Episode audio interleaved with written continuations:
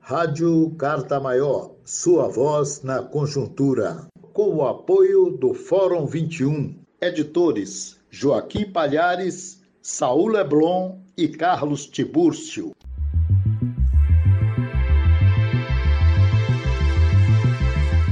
Vamos ouvir agora Zé Dirceu, um dos mais respeitados quadros políticos da esquerda brasileira e não por acaso a primeira peça derrubada no xadrez do golpe, consumado com a farsa do impeachment em 2016 e depois com a eleição fraudada de Bolsonaro.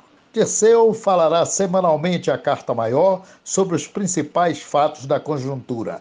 Fala, Dirceu. Amigos e amigas da Carta Maior. Semana de grandes lutas e batalhas. Bolsonaro continua atacando e avançando contra a democracia. A MP das universidades, que na verdade é burlar a proibição do STF que ele invadisse as universidades. Vamos lembrar que foi o Supremo que impediu a censura, a escola sem partido, o fim da autonomia universitária e governar por decreto-lei. Agora, o presidente do Senado devolve a MP, que acabava com a autonomia da universidade, a pretexto de acabar com as eleições democráticas. Ao mesmo tempo, continuam as operações policiais dirigidas contra governadores da oposição. E a criação do Ministério das Comunicações sinaliza que ele continuará a sua escalada. Por isso mesmo, nunca foi tão importante a defesa da democracia. Ouço muitos falarem que a democracia sem conteúdo social não é democracia. Mas sem democracia teremos ditadura, e na ditadura não teremos liberdade de luta, organização, manifestação, pensamento e voto, que foi o que levou Lula duas vezes a presidência e Dilma duas vezes a presidência.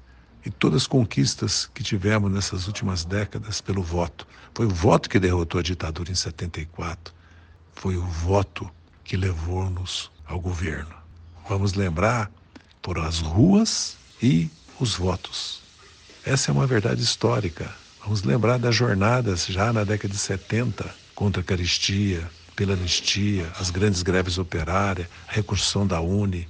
E na década de 80, a campanha das diretas, toda a luta política até a eleição de 89. E na década de 90, a luta contra o neoliberalismo, os governos de FHC, as grandes jornadas do movimento sem terra, plebiscito da dívida externa.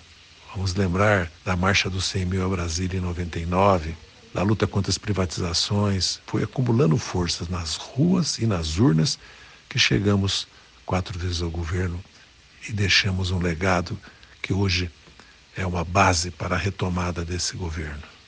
É hora de lutar em defesa da democracia, de unir todos aqueles que se opõem à escalada ditatorial, sem abrir mão da frente de esquerda, sem abrir mão de um programa de reformas estruturais, sem abrir mão de defender nossos interesses históricos da classe trabalhadora e sem abrir mão, evidentemente, da nossa independência política. Grande abraço.